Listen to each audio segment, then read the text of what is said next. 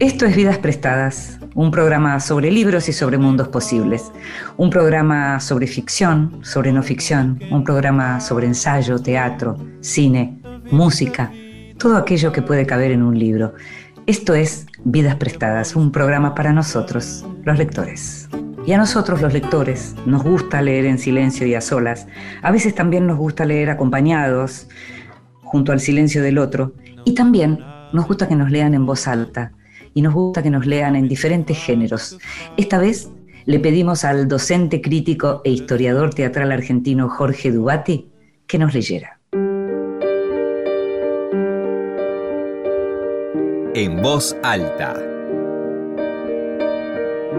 Cuentos breves, poesía, lecturas para compartir. El momento en que un actor apareció por primera vez ante un auditorio, para emplear el vocabulario actual, me parece que es un momento revolucionario y de vanguardia. He aquí que del círculo común de las costumbres y ritos religiosos, de las ceremonias y actividades lúdicas, ha salido alguien alguien que acababa de tomar la temeraria decisión de separarse de la comunidad cultural. Sus móviles no eran ni el orgullo, como dice Craig, ni el deseo de atraer sobre sí la atención de todos. Solución en exceso simplista. Lo veo más bien como un rebelde, un objetor, un herético, libre y trágico por haber osado quedarse solo con su suerte y su destino. Y si agregamos y con su papel, tenemos delante al actor. La rebelión tuvo lugar en el terreno del arte.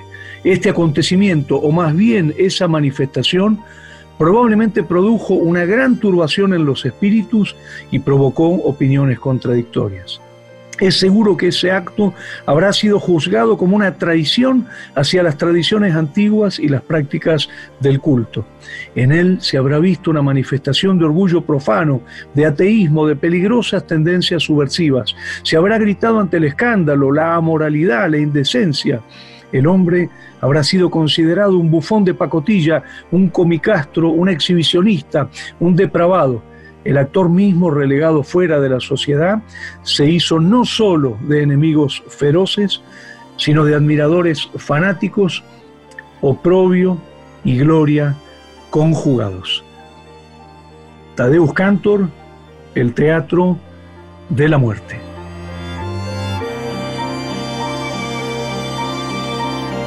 Y lo escuchábamos a Jorge Dubati leer ese fragmento de Tadeusz Kantor, el artista, escenógrafo, teórico y gran director de teatro polaco. Jorge, además de docente y crítico e historiador, es el director de una nueva colección de libros que tienen vinculados al teatro. Se llama Los libros del espectador y está siendo lanzada en estos días. Además, conduce los sábados a la mañana con Juano Villafañe El tiempo y el teatro en Radio Nacional. Vidas prestadas. En la noche de la radio pública.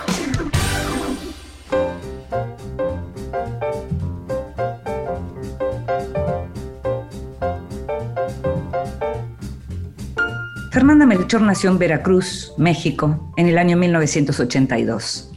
Es periodista y escritora, destacada cronista de su generación, y a partir del éxito internacional de su novela Temporada de Huracanes, es también una de las más grandes referentes de la literatura latinoamericana escrita por mujeres, que comienza a leerse en otras lenguas en el mundo. Fernanda Melchor acaba de publicar Paradise, una nueva novela cuyos protagonistas son dos jóvenes adultos inadaptados. Franco es un chico obeso y completamente excluido de las bandas de la clase alta a la que pertenece, y está obsesionado sexualmente con una vecina mayor. El otro chico es Polo, Pertenece a clase baja y trabaja de jardinero en el complejo residencial de lujo donde vive Franco. Y aunque en un comienzo lo rechaza, acepta sus invitaciones a juntarse por las noches para compartir frustraciones y fantasías. El ciclo de sus encuentros entre el alcohol, los deseos truncados y el resentimiento va camino hacia una espiral de violencia inusitada y escalofriante que Melchor narra con maestría. Te invito a que escuches la primera parte de la charla con Fernanda Melchor.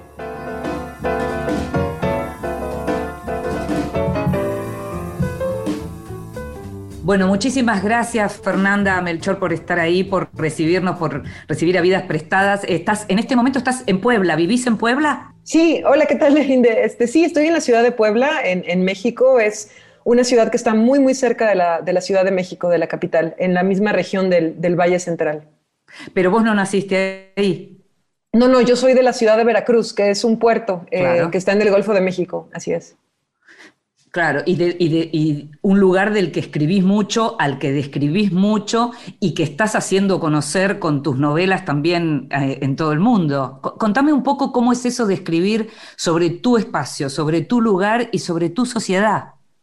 Bueno, eh, creo que somos siempre cuerpos anclados a territorios, ¿no? Entonces, bueno, para mí es imposible no escribir de lo que conocí durante eh, buena pues, durante los primeros 30 años de mi vida que viví en, Veracruz. Solamente un año eh, tuve la oportunidad de, mientras estaba estudiando en la universidad, de, vivir un año en Francia, en Rennes, eh, como parte de un intercambio. Pero esa, esa, esa, experiencia Erasmus fue la única que tuve. Básicamente viví mis primeros 30 años de vida en, la ciudad de Veracruz y bueno, tengo la fortuna de venir de un lugar que es muy peculiar, ¿no? Veracruz es esta ciudad que fue fundada hace 500 años, es una de las ciudades más antiguas del continente americano.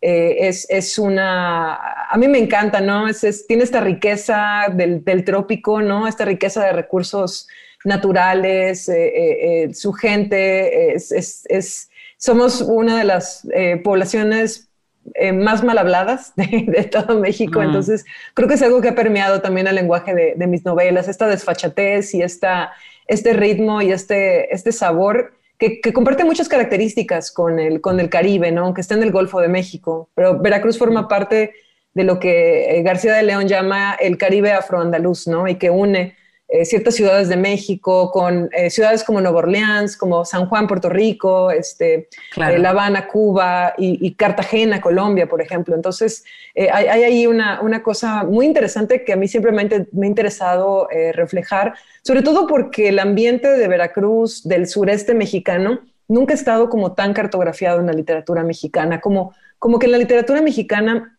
eh, es más sobre la Ciudad de México, es muy centralista, y o eh, habla mucho sobre el norte, ¿no? Sobre eh, estos espacios desérticos inmensos en la frontera con los Estados Unidos y donde claro, lugares... Por el vínculo Claro, por el vínculo con Estados Unidos, justamente por esa relación también muy centrado ahí, claro. Entonces... Sí, sí, los migrantes, el narco también. Entonces, sí, yo siento que Veracruz no estaba como tan presente en las letras mexicanas. Mm. Eso, justamente una, una de las cosas que te quería preguntar es si vos sentís que desde fuera aquellos que leen tus novelas y se están interesando, incluso gente que habla en otros idiomas, por ejemplo, porque tu eh, temporada de huracanes, tu novela anterior es una novela a la que le fue muy bien, le va muy bien en Estados Unidos, también en Reino Unido. Si vos sentís que de algún modo cuando leen tus novelas, esa clase de lectores buscan ahí algo a la manera de crónica o a la manera de antropología casi, ¿no? ¿Sentís algo así? Pues yo creo que una parte de mí sí lo aborda, sí, ¿no? Eh, eh, eh, yo, yo, soy periodista de formación, pero, o de deformación, no sé, pero en realidad creo que a mí lo que más me sirvió para escribir el periodismo fue haber tomado clases de etnografía, por ejemplo, ¿no? como aprender a mirar es importante para un escritor y para un periodista, ¿no? Y poder de alguna forma recrear esa realidad con palabras, que es, como el mayor logro siempre del escritor, del creador de ficciones, pero también del cronista de realidades. Entonces, sí, por supuesto que hay muchísimos elementos que están eh, tomados de la realidad, transformados en literatura, eh, y, creo que, eh, pues sí, una, yo entendería que una parte de mis libros se leyera como con esa curiosidad, ¿no? En México se leen en gran parte, en gran medida como por la, por, la, por, la, por la directa referencia que hacen a circunstancias que ocurren todos los días en México. Y, en Europa yo siento, por ejemplo, que se lea un poco más eh, alegóricamente, ¿no? O sea, a lo mejor ellos encuentran elementos de realismo mágico, donde en realidad eh, eh, sí, aquí habría realismo terrorífico, sí. Bueno, vos sabés que es curioso, yo ya conté alguna vez esta anécdota, pero en la Argentina eh, hubo un gran escritor que se llamaba Héctor Tizón, que vivía en Jujuy, con lo cual él estaba en realidad más ligado a, culturas como la boliviana, si se quiere, que a la mm. cultura de Buenos Aires. Em, y alguna vez en una universidad holandesa le hablaron de, del realismo mágico de sus novelas y lo que él decía era que él había nacido en un lugar en donde la abuela cada vez que se iban a dormir, los corría para limpiar de serpientes el piso. Y entonces les dijo, lo que para ustedes es realismo mágico, para nosotros es realismo pedestre. Hay, una anécdota también que contaba un amigo etnógrafo justamente, ¿no? Que estaban en la selva en Chiapas y, pues bueno, todos los días entraban las iguanas por la puerta de atrás. Entonces, cuando, cuando e, era un catalán, me, recuerdo que era su compañero, entonces él llegaba corriendo y decía, pero que han entrado los dragones a la casa, ¿no? Y él dice, ¿cuáles dragones? Son iguanas, ¿no? Y es, exactamente, ¿no? Donde donde a lo mejor los europeos ven dragones, nosotros vemos lagartijas solamente, ¿no? Eh, es, es, muy curioso y es así. Ahora, hay otro punto que tiene que ver con la realidad de todos los días, si es la de la violencia, y no es que no exista violencia en otras culturas, hay violencia del terrorismo, hay violencias de distinto tipo, hay violencias contra las mujeres en todo el mundo, pero hay una clase de violencia particular por la que en los últimos tiempos se mira a México de un modo diferente, tal vez. Y esa violencia aparece, y mucho, en tus novelas. ¿Cómo es contar la violencia?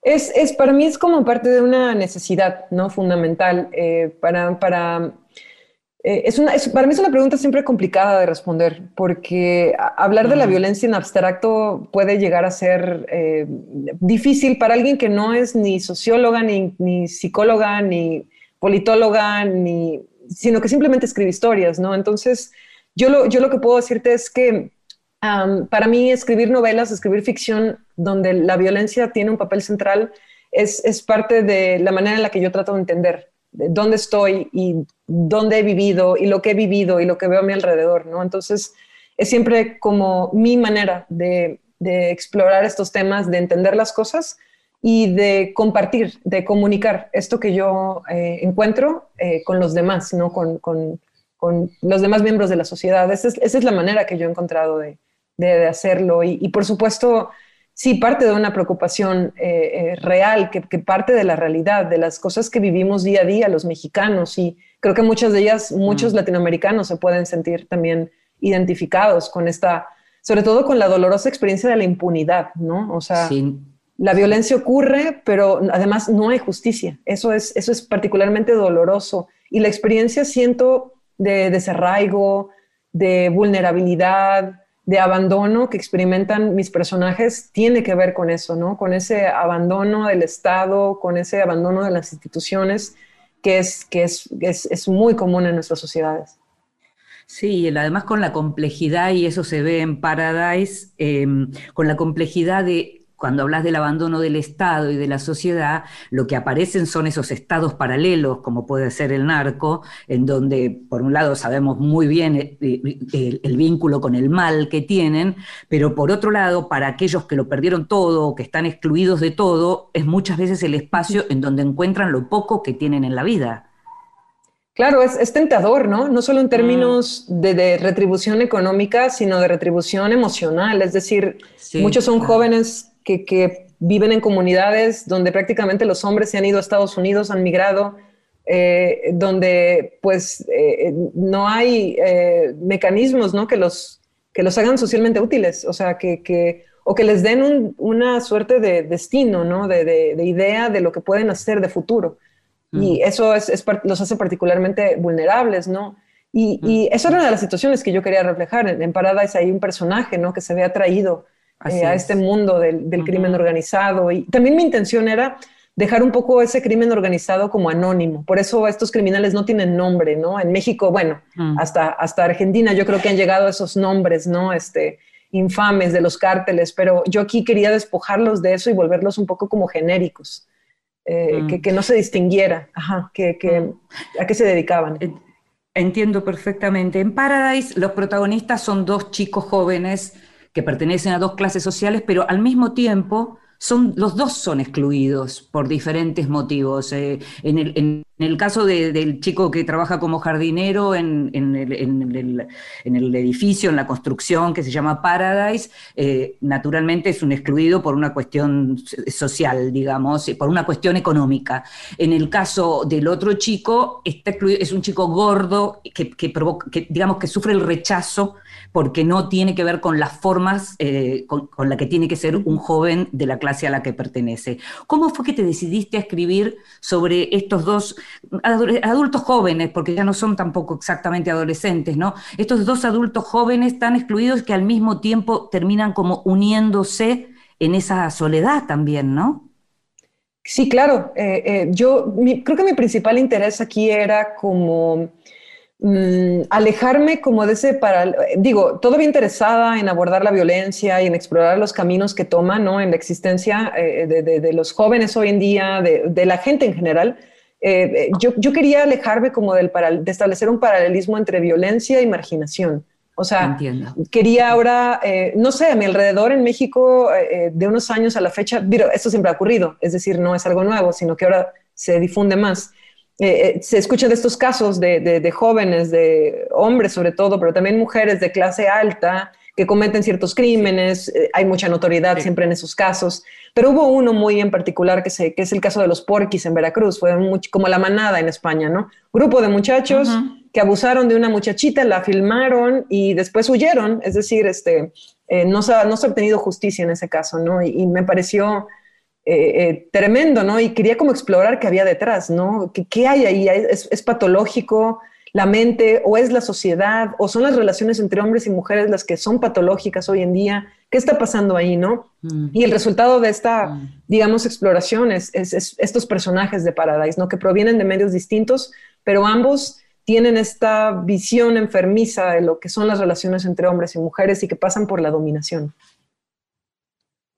Sí, claro, ahí lo que aparecería, digamos, en este caso, tiene más que ver con esta idea de, digamos, lo, de, estamos hablando de Franco, que pertenece a una clase más acomodada, y tiene que ver con algo de la gratuidad del mal, ¿no? Que es, que, es por otra parte tal vez lo que a uno le genera como más desconsuelo, ¿no? En un punto, porque no hay modo de justificar eh, en la necesidad de pronto la violencia. ¿Sería algo así?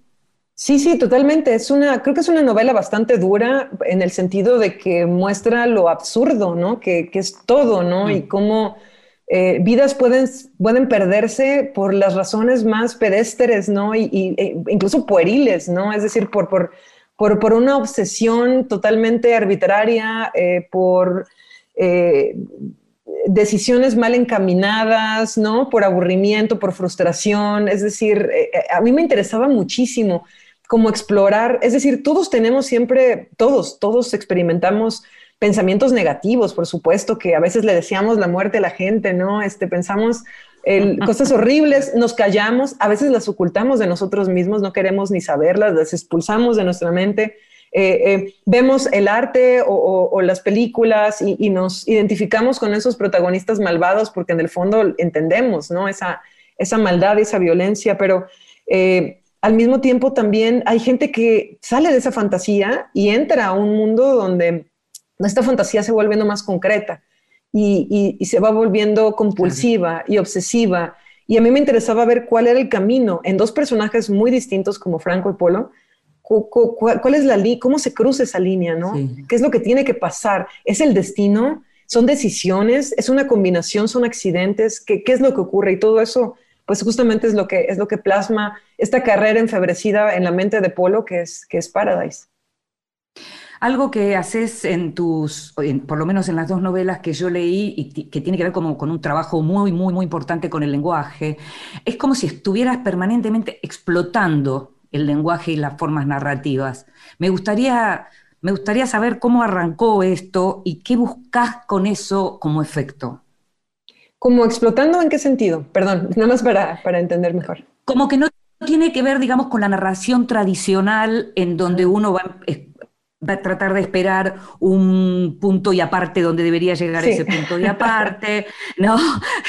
en donde lo que, además lo que hace es que uno entra en tus novelas y se hace como muy difícil salirse de esas novelas y decir, bueno, sigo mañana.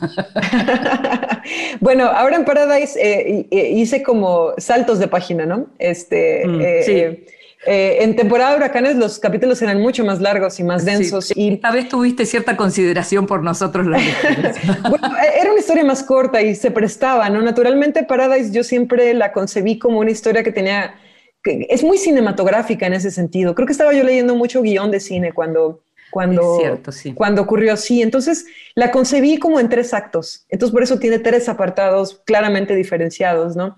Y, y, bueno, mm, hay una cosa a mí me fascina la novela porque me fascina la emoción novelesca que produce esa sensación de quiero saber qué va a pasar, quiero saber qué va a pasar, ¿no? Mm, esta, mm. y, que ahora, bueno, las series de televisión, que serían como la contraparte postmoderna de la novela clásica, eh, eh, nos generan, ¿no? Es decir, nos quedamos cinco horas viendo una serie porque no podemos despegarnos, porque, porque sus estrategias narrativas, exacto, nos, nos impulsan al, al sobreconsumo, ¿no? Eh, eh, es una estrategia parecida a la que a mí me gusta, la que a mí me gusta emplear, pero eh, creo que tiene varias, varios porqués, ¿no? Una, pues bueno, sí hay una cosa ahí que me interesa, que es lograr una especie de inmersión del lector en la obra, ¿no? Una inmersión sensacionalista y totalizante, ¿no? O sea, a mí me, me interesa reproducir ambientes, recrear ambientes no solo con imágenes y palabras, sino que, las palabras puedan también evocar sonidos, experiencias táctiles, ¿no? El calor, los mosquitos, la noche, como algo más envolvente. Y creo que eso, a diferencia de la televisión y del cine, que ahora son los medios por excelencia, ¿no? De, de los jóvenes y de, en general de la sociedad, yo creo que la literatura posibilita experiencias muchísimo más ricas porque participa de la imaginación. Entonces a mí me encanta como eso, ¿no? Me encanta establecer este contrato con el, con el lector y decirle, mira, te voy a meter en un mundo, pero va a ser un mundo muy agobiante, pero también muy envolvente y muy rico de detalles. Entonces, eh, eh, a veces eso eh, es más o menos violento dependiendo de, la escena o de la, o de la, o de la obra, ¿no? Pero, pero me interesa eso, me interesa esa, esa experiencia en particular porque yo amo las, las, las, las narrativas que son capaces de hacer eso, ¿no? Y luego, pues también está mm. como esta otra parte que es pues yo me siento parte de una tradición latinoamericana, ¿no? Y, yo crecí leyendo a los autores del boom, por supuesto, ¿no? Y lo que en los autores del boom era experimentación formal, para mí ya es un lenguaje clásico, ¿no? Entonces a veces digo, no se trata de hacerlo, no, no son las Olimpiadas donde hay que hacerlo más fuerte, más rápido, más alto, pero de alguna forma hay un diálogo, por ejemplo, con, con eh, el narrador de Los Dueños del Patriarca de García Márquez, ¿no? Sí, ah, claro, claro. O el señor presidente, de pronto aparece. Por supuesto, de Asturias. Asturias, claro. Mm. Hay, hay, hay, un, hay, un, hay, un, hay un diálogo también, por ejemplo, con estos, estos narradores ABEC que, que, tiene Vargas Llosa, que, que son eh, mm, llenos de mm. maestría, ¿no? A mí me encanta también esa posibilidad de estar con el personaje, pero fuera del personaje, pero a veces dentro del personaje. Y esto lo hacía también muy bien José Donoso, este y, bueno, hay todo un diálogo ahí con, con autores este, eh, del boom y, pues eh, yo creo en la experimentación formal, pero creo en la experimentación formal eh, traduciéndolo a mis posibilidades, a mi versión del español, por supuesto que es muy mexicana y muy jarocha. Sí, y, y, me encanta esto, ¿no? Me encanta esta cuestión de que, de que de, de, yo, yo soy muy feliz cuando puedo leer distintas variedades del español, ¿no? Yo soy muy feliz cuando nos alejamos de ese español que parece construido para las traducciones, ¿no? De ese español genérico, un poco soso. A, mí me encanta conocer nuevas palabras y, me encanta cuando los autores se dan el, el permiso de construir un mundo con las palabras que sus personajes naturalmente usarían. Estás escuchando Vidas Prestadas con Inde Pomeráñez. Continuamos en Vidas Prestadas. Y seguimos en Vidas Prestadas, este programa sobre libros y sobre mundos posibles, y estamos teniendo una fabulosa conversación con la escritora mexicana Fernanda Melchor, autora de Paradise y antes de Temporada de Huracanes, una autora de la que se está hablando mucho. Y recién, Fernanda, me decías, me hablabas de jarocho. Estabas hablando de tu tierra y me decías jarocho. ¿Qué es jarocho? Pues bueno, jarocho es el gentilicio de la, de la gente de Veracruz. Eh, eh, bueno, nos podemos poner puristas y te podría decir de qué parte particularmente de Veracruz, pero vamos a considerar que a todo el que nace en el estado de Veracruz es jarocho, ¿no? Y bueno, particularmente los que nacen en, eh, en el puerto de Veracruz y en la zona del Sotavento, que es como las zonas aledañas, ¿no? Hacia el sur de esta, de esta región.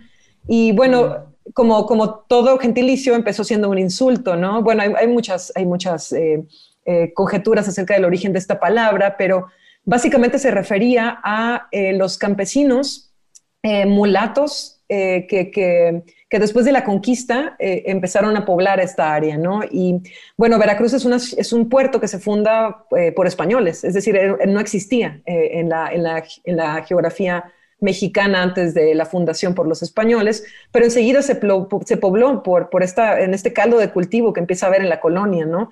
de indígenas, españoles, europeos, este, eh, esclavos traídos de África. Bueno, todo eso crea un rico caldo de cultivo que es el Veracruz actual, ¿no? Y donde, eh, eh, bueno, hay, hay, este mestizaje muy interesante, este sincretismo de religiones entre católicas, caribes, africanas, indígenas, y, que hacen del, del, veracruzano partícipe, ¿no? De esta cultura del, del Caribe un poco más más amplia que existe en, Latinoamérica. Pero bueno, no sé, tenemos fama de ser muy fiesteros, ¿no? Muy mal hablados, de sangre muy caliente, este, irascibles. Eh, hay, una frase en México, decimos, bueno, era de un programa, pero, pero se dice que cuando odias a alguien lo odias con odio jarocho. Y eso es como el, ah, sí, el odio jarocho es como lo peor que puede existir, ¿no? Porque somos, somos gente muy apasionada, pero al mismo tiempo también muy eh, afectuosa eh, y muy cálida, ¿no? Con los visitantes. Entonces, pero, más, vale, más vale ser amigos. Exactamente, sí. más vale ser amigo del... El jarocho es como, el, en, el cliché del mexicano, es el, el, costeño que te saca el machete, ¿no? Este, al, al, primer ah, insulto. entiendo. Exacto, entonces... Eh, es, es, el habitante de las tierras calientes, ah, muy diferente de los habitantes de la Ciudad de México y de la región central, que es un altiplano, ¿no? En ese sentido, por ejemplo, bueno, no sé en Argentina cuál sería el equivalente, pero en Colombia es un poco la diferencia entre Bogotá y el Caribe, ¿no? Eh, y el Pacífico. Sí, sí.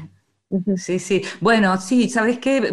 Te veía el otro día en, en alguna de las fotos de, tus redes, te veía leyendo a Pilar Quintana y estaba pensando un poco en, La Perra, por ejemplo, ¿no? En, aquello que ella ubica eh, en esos lugares y, me acordaba, porque hay algo en donde estábamos hablando de lo que tiene que ver con la tradición, con los autores del boom en relación a la experimentación formal y el lenguaje, pero vos, por, por tu tiempo, por tu generación, perteneces a una ola de mujeres latinoamericanas que están escribiendo y que están llegando muy lejos, muy por fuera de sus fronteras, no solo en lo que es Latinoamérica, sino cruzando el Atlántico y yendo a Estados Unidos. Son todas, hay varias escritoras ecuatorianas, varias escritoras argentinas, chilenas, uruguayas, colombianas, mexicanas, y en muchas lo que hay es el tema de la violencia que aparece, porque comparten una forma de contar la violencia que me gustaría que, me digas qué pensás de eso. Es decir,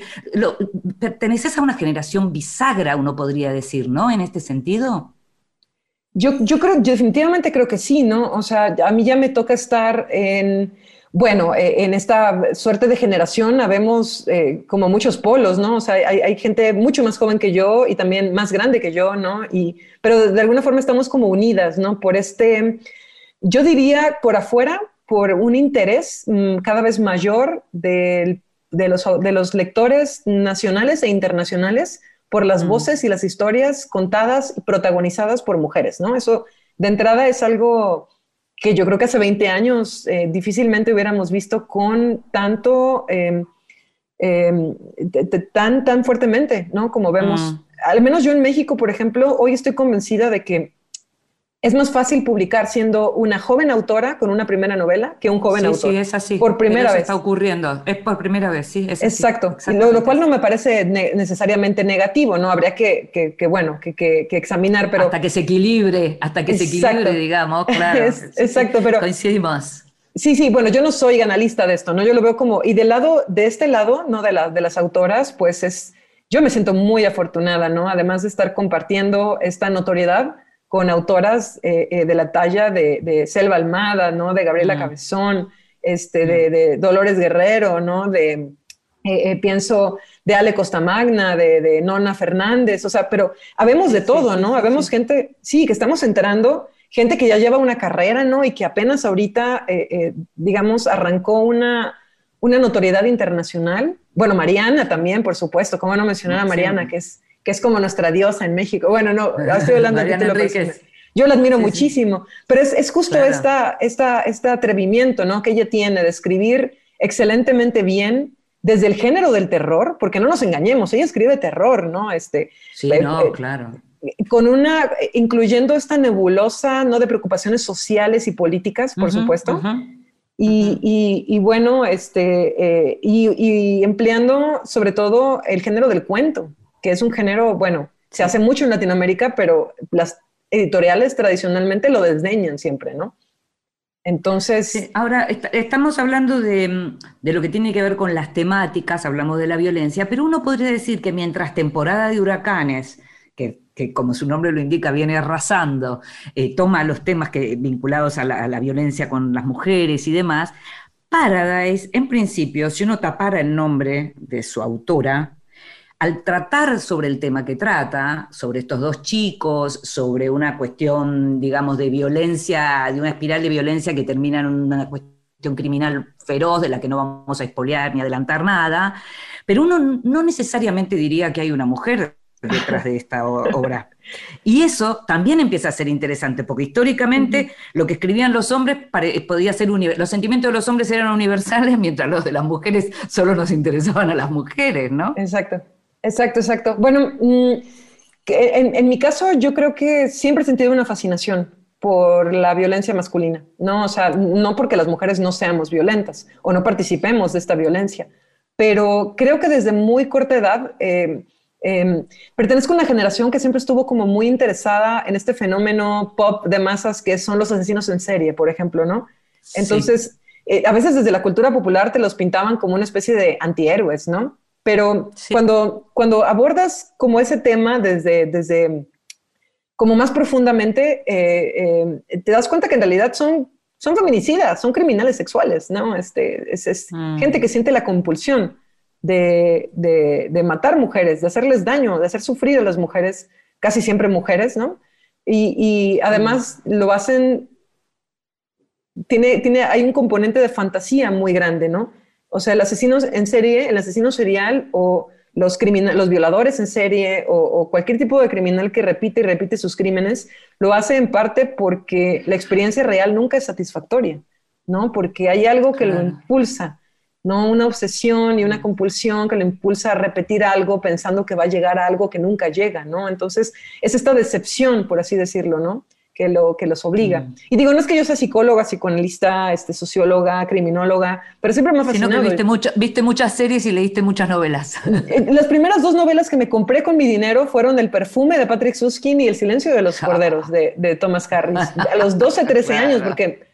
¿Y de dónde viene esto? Pues creo que de ver a mi alrededor no sé, mira, eh, la experiencia en Veracruz eh, de ser niña, de vivir en una familia disfuncional, donde mi padre era eh, pues un poco abusivo siempre, ¿no? Psicológicamente casi siempre, ¿no? O sea, yo crecí sintiendo que las mujeres éramos realmente inferiores, ¿sabes? O sea, em, y lo, lo, conocí esto reflejado en la cultura, ¿no? A mi alrededor siempre había esta, esta eh, eh, eh, había una poca importancia por lo que hacíamos las mujeres, ¿no? Y, sobre el destino, como que el destino de las mujeres era poco envidiable siempre, ¿no?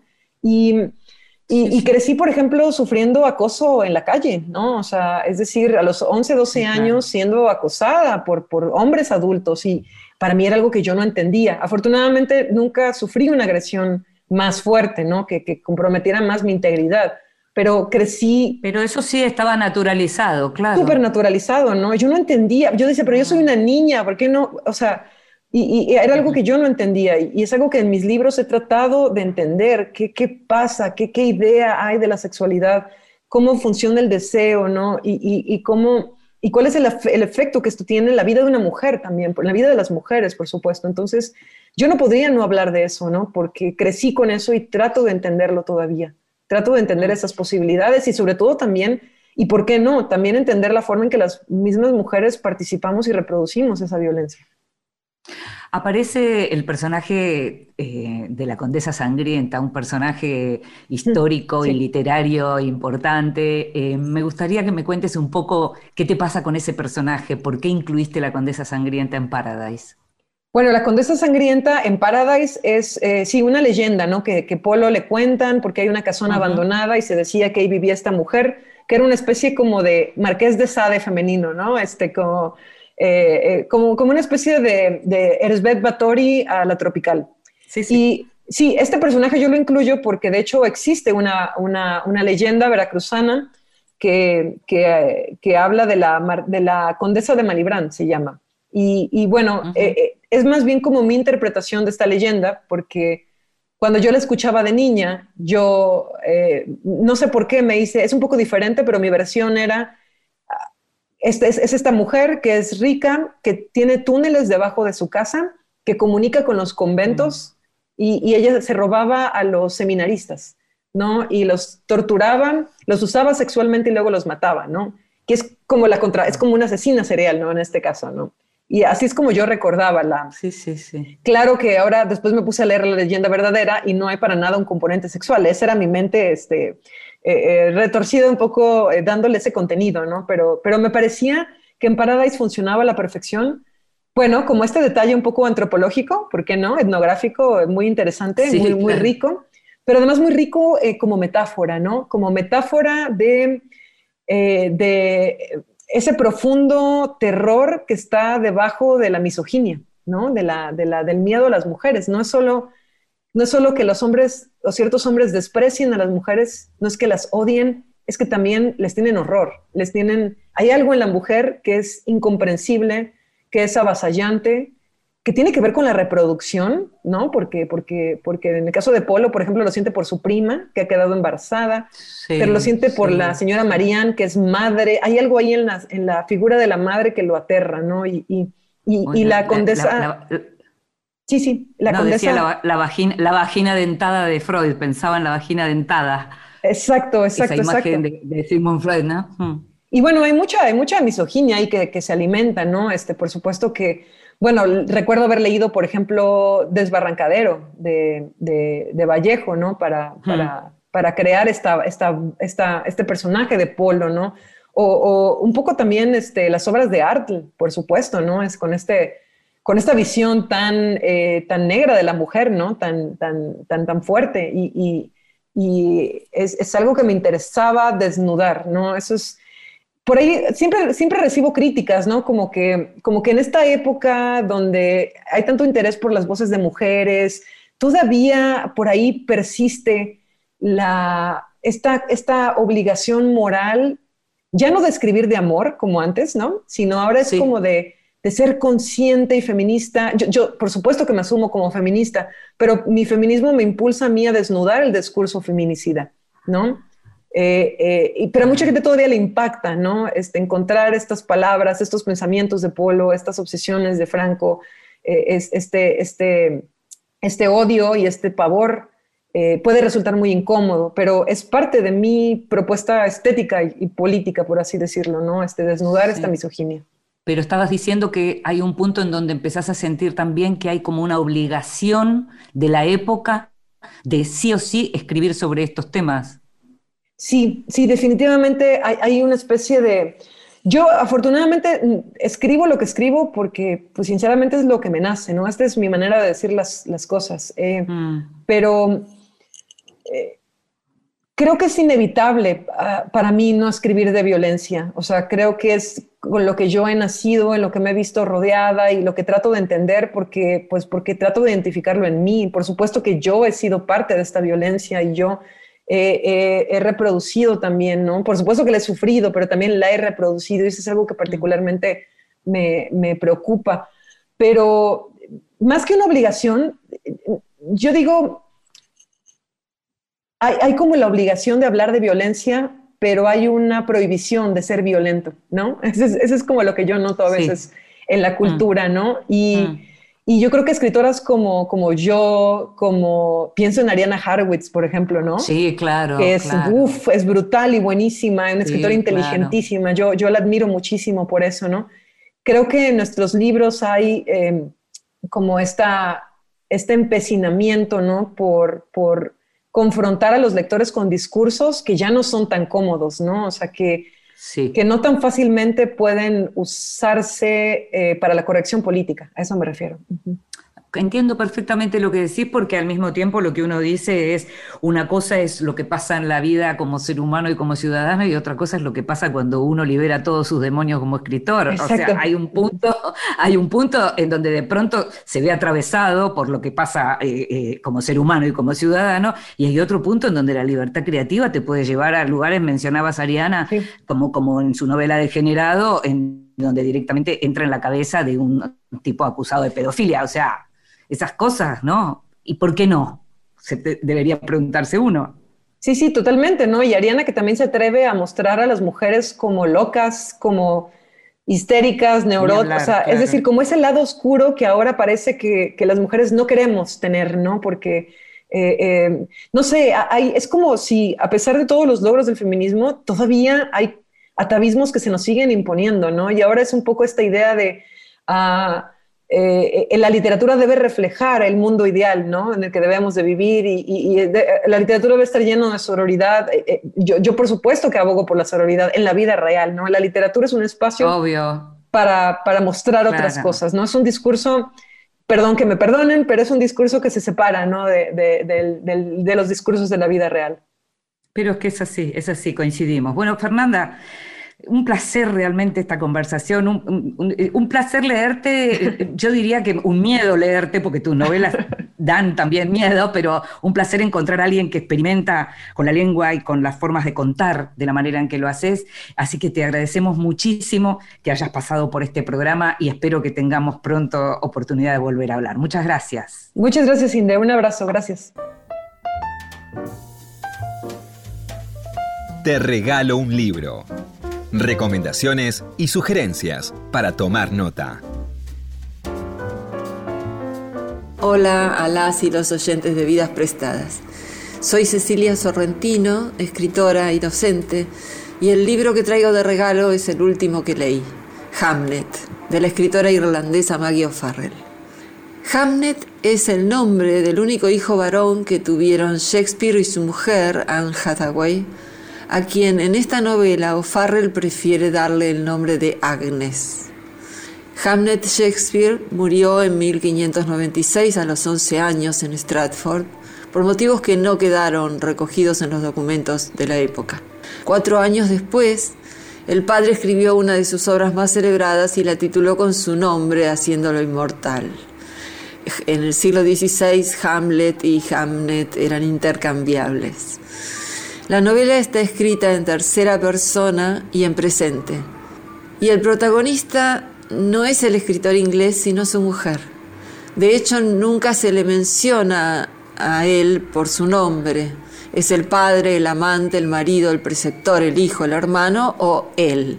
Y no se le menciona porque su personaje en esta novela es el camino que nos lleva hacia Agnes, la mujer, la madre, la esposa, la protagonista es su vida, como la ha querido imaginar O'Farrell, partiendo de los escasos datos que se tienen sobre ella.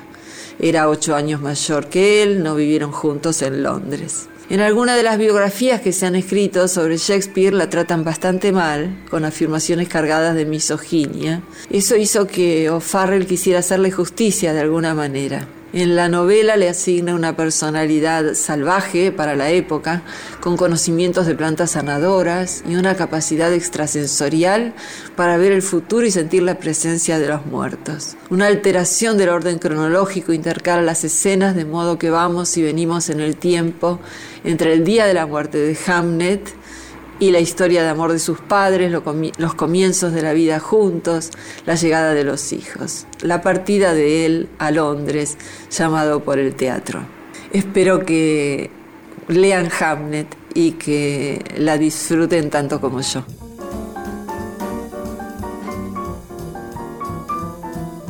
Escuchábamos a Cecilia Sorrentino, escritora y periodista cultural hablar de la novela de Maggie O'Farrell, Hamnet, y la última novela de Cecilia es El presente.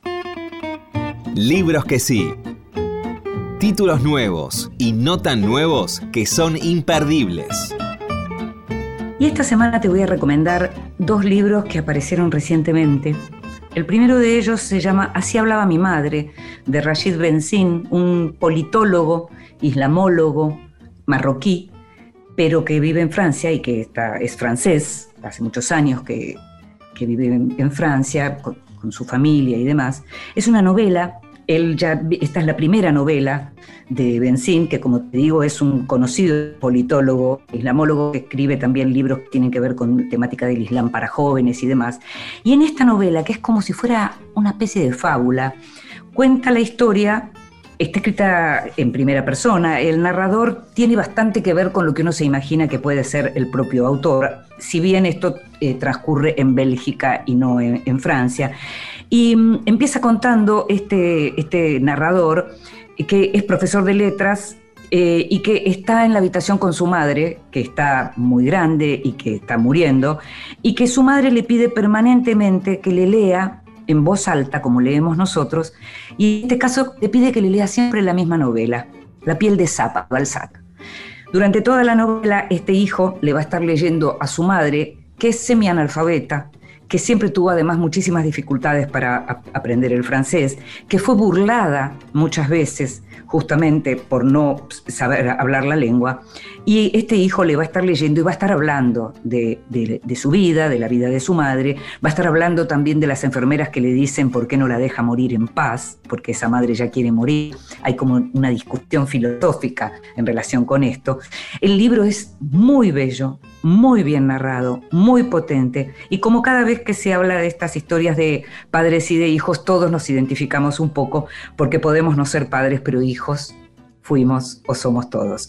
Así hablaba mi madre de Rashid Benzín, es una novela que publicó Edasa.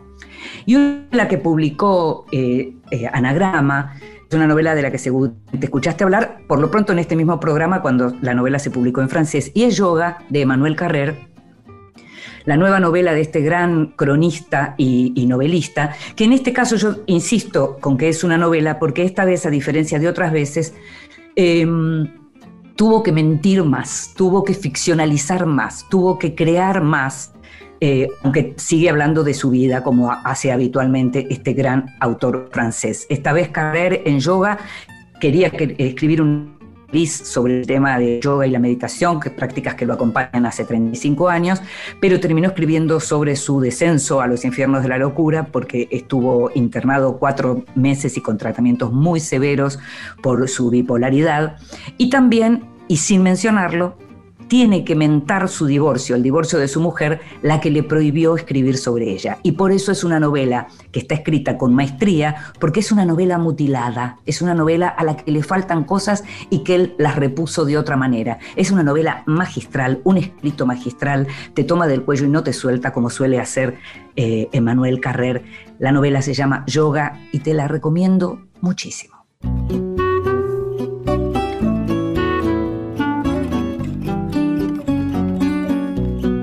Y nos estamos yendo. Se nos fue otro programa de lunes, otro Vidas Prestadas, que sabes que vas a poder seguir escuchando en la página de la radio y también en las plataformas de podcast que soles escuchar. En la operación técnica estuvo Jorge Falcone, en la producción consiguiendo todo y mucho más como siempre, Gustavo Kogan. Me llamo Inde Pomeraniec, nos estamos escuchando. Chao.